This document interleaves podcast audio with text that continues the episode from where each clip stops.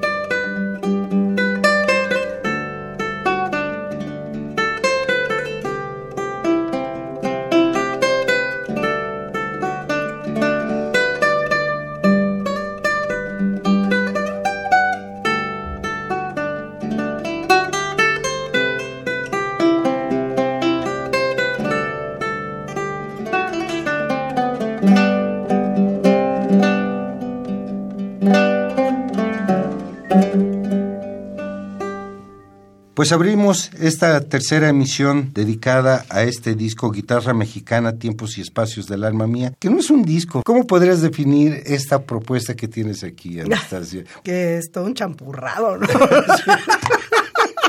Ándale. Pues sí, porque son una bola de textos, de, música, pero pues este es un champurrado porque así es México, es la diversidad, es un mole, esto es un mole. Ya hemos platicado acerca de cómo se fue concibiendo la invitación que te hizo Murataya para hacer este disco, donde tuviste que resumir toda esta historia de la guitarra en México Y ahora pasamos al ámbito que realmente a muchos les ha costado trabajo aceptar y asumir, que es la música más académica que haya, tiene mucho de la raíz de las cuestiones tradicionales, las cuestiones populares, desde la ópera, la zarzuela, las operetas, las sinfonías, toda tiene, es un extracto de esa sabiduría popular. Este tercer disco, que es la guitarra académica, Creaciones Mexicanas, contempla las obras que vienen desde el siglo XVII, XVIII, que nos decía, pero rematas en una música contemporánea. Pero es de guitarristas académicos que hemos tenido un pie en la música tradicional o en la música popular. Todos, todos los Todos los que están aquí, sí. Y además tuve yo mucho cuidado de que así fuera. No son autores que, como te decía hace rato, que se fueron con una grabadora y nada más. Ah, pues como que suena así. No, es gente que sí viene de la ejecución de la música popular o tradicional. Por ejemplo, en el caso de Marco Aurelio Alvírez, es un músico que viene más bien del rock y de la música popular y también es un músico con formación académica, pero tiene esa parte, pues esa parte, ese contacto con la música popular. Yo quise cuidar mucho esto por lo que te decía en el programa anterior de que pues hay una serie de cosas que solo se aprenden con la tradición oral y que tienen que ver con el jícamo. Entonces no es lo mismo un guitarrista que viene también de todo eso y que además tiene la formación académica, no es lo mismo un guitarrista así que un guitarrista que nada más tiene la formación académica.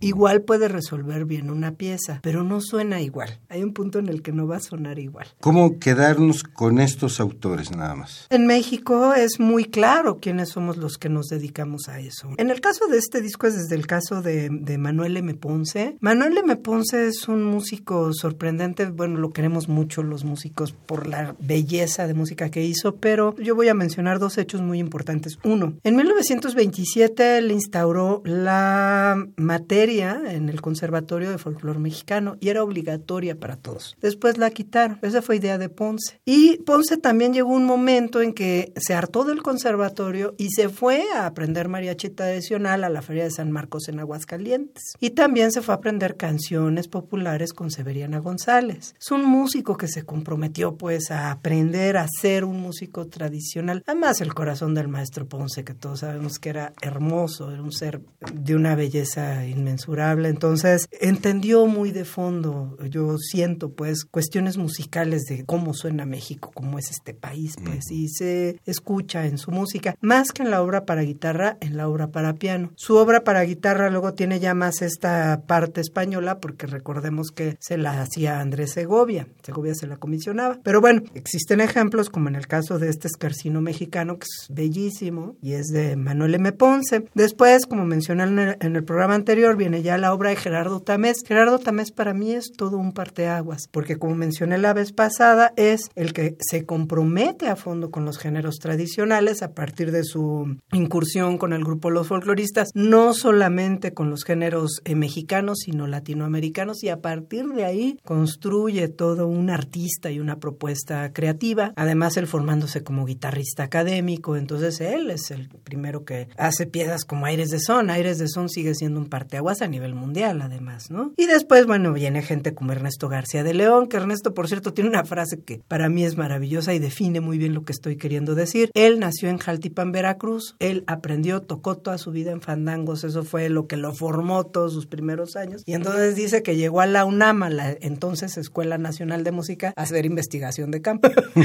Yo vine a hacer trabajo de campo acá porque ya, ya era músico, ¿no? Ya era músico. Creo que eso define muy bien lo que estoy queriendo decir. Luego, bueno, el caso de Guillermo Diego, que pues también es un músico que sabemos que viene de años de trabajar la música popular y que también ya hace mucho tiempo que se dedica a componer boleros, se dedica a componer también obra influenciada por las músicas tradicionales y con una formación académica muy sólida, ¿no? Que eso también es muy importante decirlo porque aquí tanto los intérpretes como los compositores somos gente que si bien hemos estado toda la vida, los intérpretes no, pero los compositores, la mayoría yo creo que sí, hemos estado toda la vida inmersos en la música folclórica o popular, también hemos estado inmersos en la música académica. Una de las cosas que yo además siempre voy a, a decir es que también soy toda una académica, me encanta, yo puedo estar horas analizando partituras, tengo toda esta parte también profundamente académica tal cual, ¿no? El análisis musical, la orquestación, el contrapunto, que me apasionan tanto como estar en un fandango. Yo creo que músicos como los que estamos aquí ya en este último disco, somos músicos que de repente decidimos que queríamos contar nuestra propia historia desde nosotros mismos. Ahora sí que desde nuestros tiempos y nuestros espacios. Y yo digo, bueno, si bien yo soy Bach y soy eh, Villalobos y soy Weiss y soy todos los compositores para guitarra que he estudiado muchísimo y me encantan, pues también soy Baden Powell, ¿no? Y soy Leo Brauer y soy todo este universo de esta visión de la guitarra a partir de la raíz de la cultura popular. Me parece a mí muy importante, o sea, sí hay también, es un espacio de conciliación. La guitarra es un espacio de conciliación, es un espacio donde conviven armoniosa y maravillosamente bien toda la diversidad que somos. Ahí conviven maravillosamente bien, es un espacio en donde no se pelea todo eso, en donde convive, en donde se encuentra, en donde se hermana, se abraza. ¿Te parece si vamos a más música? Sí, claro. Vamos a escuchar dos piezas musicales más, el esquetzino mexicano del cual nos hablaba ya Anastasia Guzmán de Manuel M. Ponce, bajo la ejecución de Cecilio Perea, que es un esquetzino. Posteriormente vamos a escuchar Cascadas de Agua Azul del maestro Julio César Oliva, justamente bajo su interpretación del maestro Julio César Oliva en Alma de Concreto en el 860 de amplitud modulada, presentando el tercer volumen de guitarra mexicana Tiempos y Espacios del Alma Mía.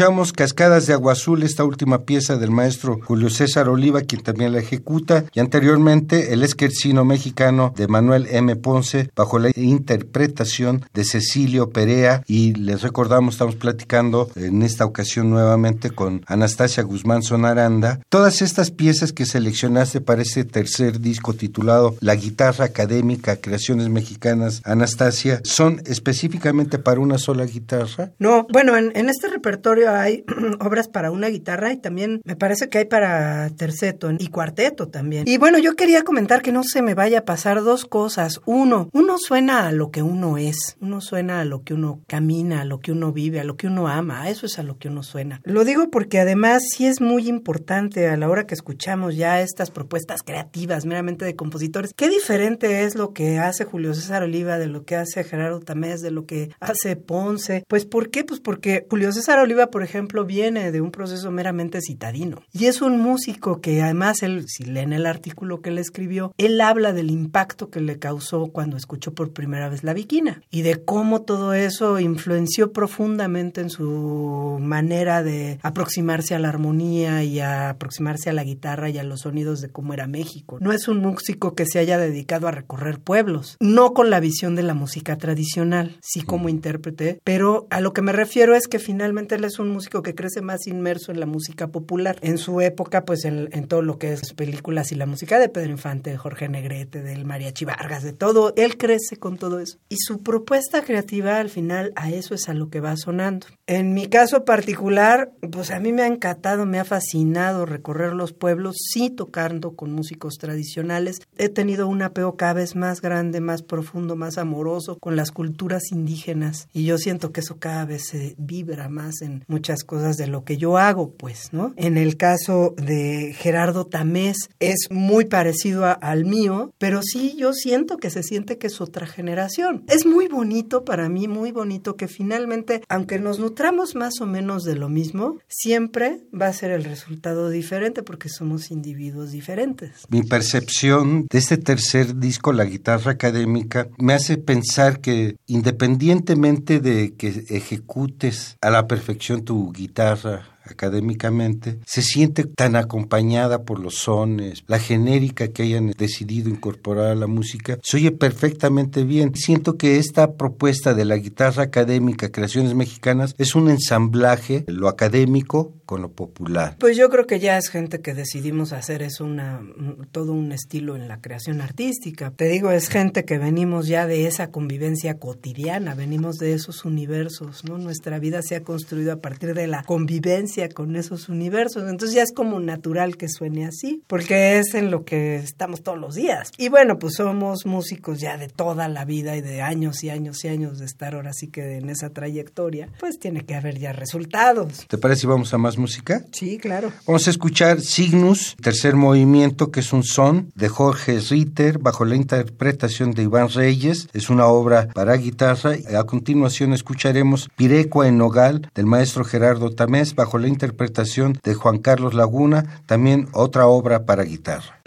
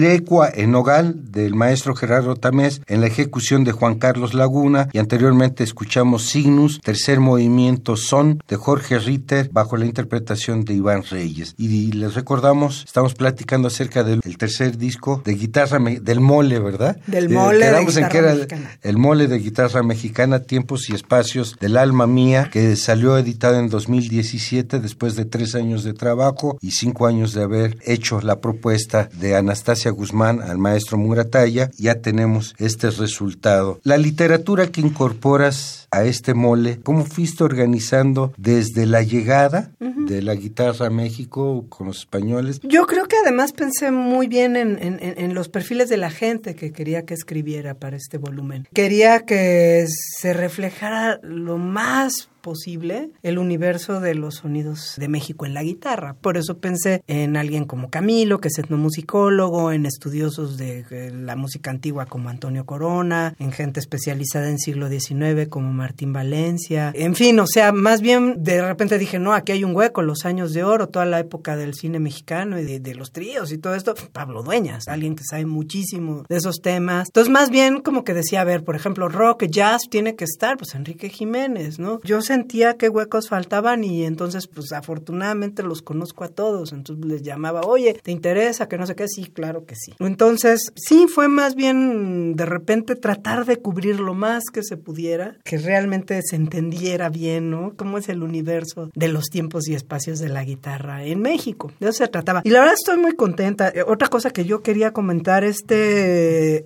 Mole, este libro disco, el año pasado ganó el premio de la Cámara Nacional de la Industria Editorial Mexicana. De Lina, del Instituto Nacional de Antropología e Historia, el año pasado hubo dos ediciones que sacaron este premio y una de ellas fue este, entonces, de repente, pues tuvo un impacto dentro del mismo INA, lo cual a mí me hace sentir muy bien, junto con todos mis colegas, porque, lo repito, este es un proyecto colectivo. el medio de la guitarra, desde hace tiempo que estamos funcionando en muchas cosas como colectivo. Y en esto quiero hacer un gran hincapié, ¿no? Venimos trabajando en el Día Nacional de la Guitarra desde hace ya cinco años, es el 20 de octubre. Actualmente lo conformamos, la idea original es del maestro Gerardo Carrillo, y es un proyecto que ha tenido impacto en todas las escuelas de música de la Ciudad de México por lo pronto y ha tenido participación de gente del interior de la República, pero eso lo hemos estado desarrollando en el conservatorio, en la Facultad de Música, en la UAM Xochimilco, por supuesto en la superior y las construimos desde la diversidad porque estamos trabajando, por ejemplo, con el maestro Eduardo Piastro, que es jazzista, con Juan Carlos Chacón. Entonces, para mí, guitarra mexicana es parte de un gran engranaje. Queremos hacer publicaciones, ¿qué vamos a hacer? ¿Cómo vamos a editar? ¿Cómo vamos a hacer llegar toda la música que estamos produciendo los compositores, sobre todo pues que estamos más o menos dentro de un mismo perfil, tenemos más o menos las mismas inquietudes. Para mí es muy importante eso, que esto es parte de todo ese engranaje maravilloso. Hay un diplomado también que anda rondando por ahí, que ya hicimos en la Facultad de Música. Yo estuve precisamente a cargo de guitarra mexicana, pero hubo, ahora sí que dentro del diplomado hubo guitarra de jazz, hubo guitarra contemporánea, hubo guitarra antigua. Un día, nuestro queridísimo maestro Francisco Francisco Viesca, cuando todavía era director de la Facultad de Música y que además él ha dado mucha cabida y mucha apertura a toda esta cuestión de la diversidad, un día sí nos comentó lo que es la Academia de Guitarra y el gremio de la guitarra ahorita son punta de lanza en la cuestión musical por unidos, porque están haciendo proyectos en equipo. Y creo que eso sí vuelvo a hacer hincapié en la importancia de eso y cómo estamos viendo los resultados como gremio. El premio Caniem para mí es un premio para todo el gremio que hicimos esto posible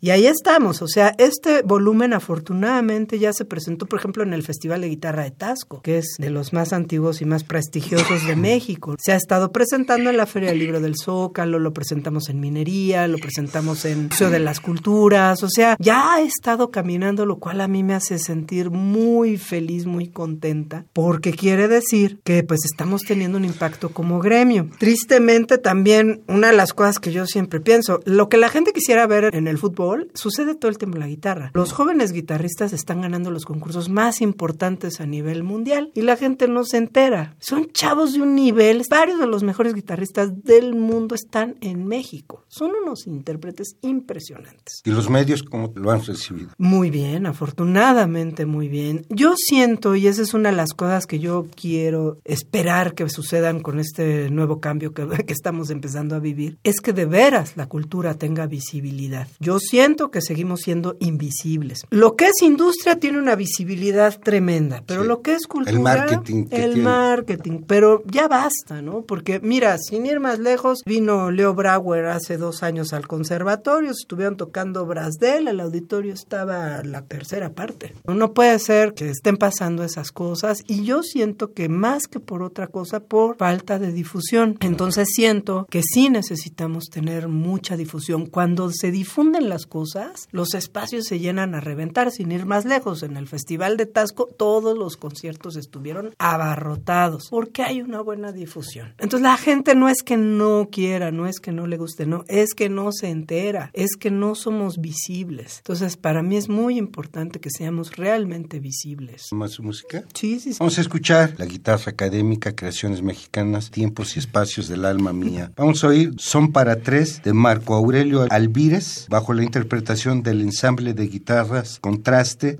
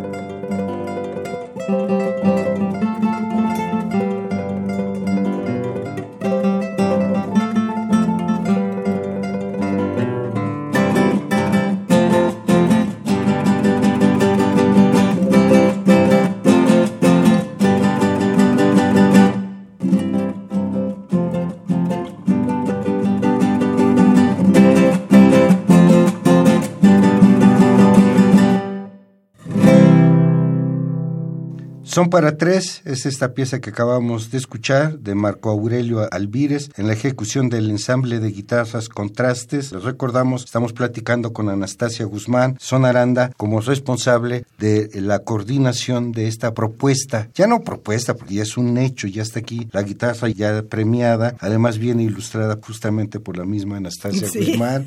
Ahí su guitarra, jaranas, jaranitas, jaranotas, guitarra gorda, todas están reflejadas aquí en la propuesta pictórica de Anastasia Guzmán. La línea que sigues es un poco antropológica, fue como darle un seguimiento a todos los vericuetos en los que se ha metido la guitarra. Mm. ¿De dónde partes para hacer ese seguimiento casi antropológico? qué bonito lo que me dices, fíjate, porque yo no, no he estudiado formalmente antropología, sin embargo me la paso metida en antropológicas, eso creo que ya te lo he platicado, porque pues, soy una enamorada de, de las culturas indígenas y de la cosmovisión, pero mucho, mucho, y especialmente de la obra de Alfredo López Austin. Entonces me la paso estudiando con Alfredo en todo lo que ha dado y todo, siempre estoy ahí metido. Pero yo nunca he estudiado antropología formalmente. Sin embargo, también Benjamín Murataya me dice lo mismo que me acabas de decir. Me dices que tú eres medio antropóloga, tú eres antropóloga, nata. Tal vez sí es cierto y yo no me he dado cuenta. Ahora que me lo dices tú por segunda vez, pues ya lo voy a tomar más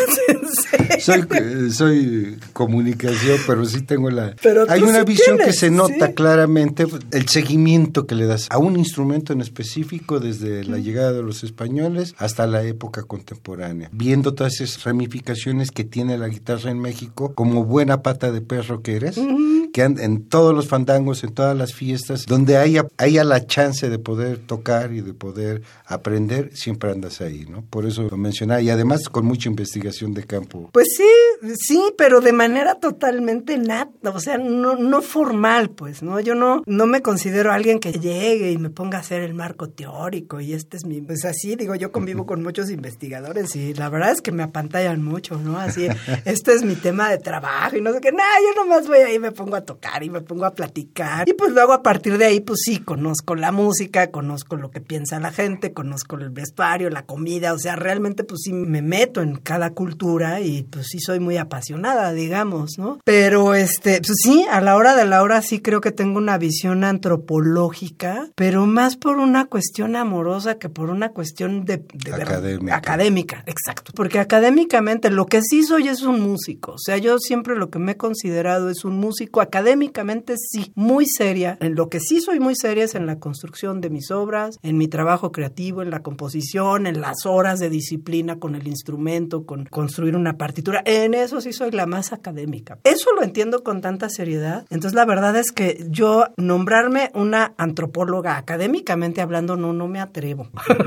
Pero bueno, queda reflejada, por ejemplo, en las siguientes dos piezas que queremos que escuchen. La Sandunga de Máximo Ramón Ortiz, bajo la interpretación del cuarteto de guitarras de la Ciudad de México, es un son ixmeño. Y la otra pieza que escucharemos, a Astli, de Anastasia Guzmán, justamente como autora, en la ejecución también, y es una obra para guitarra. Ahí queda demostrar un poco lo que Sí.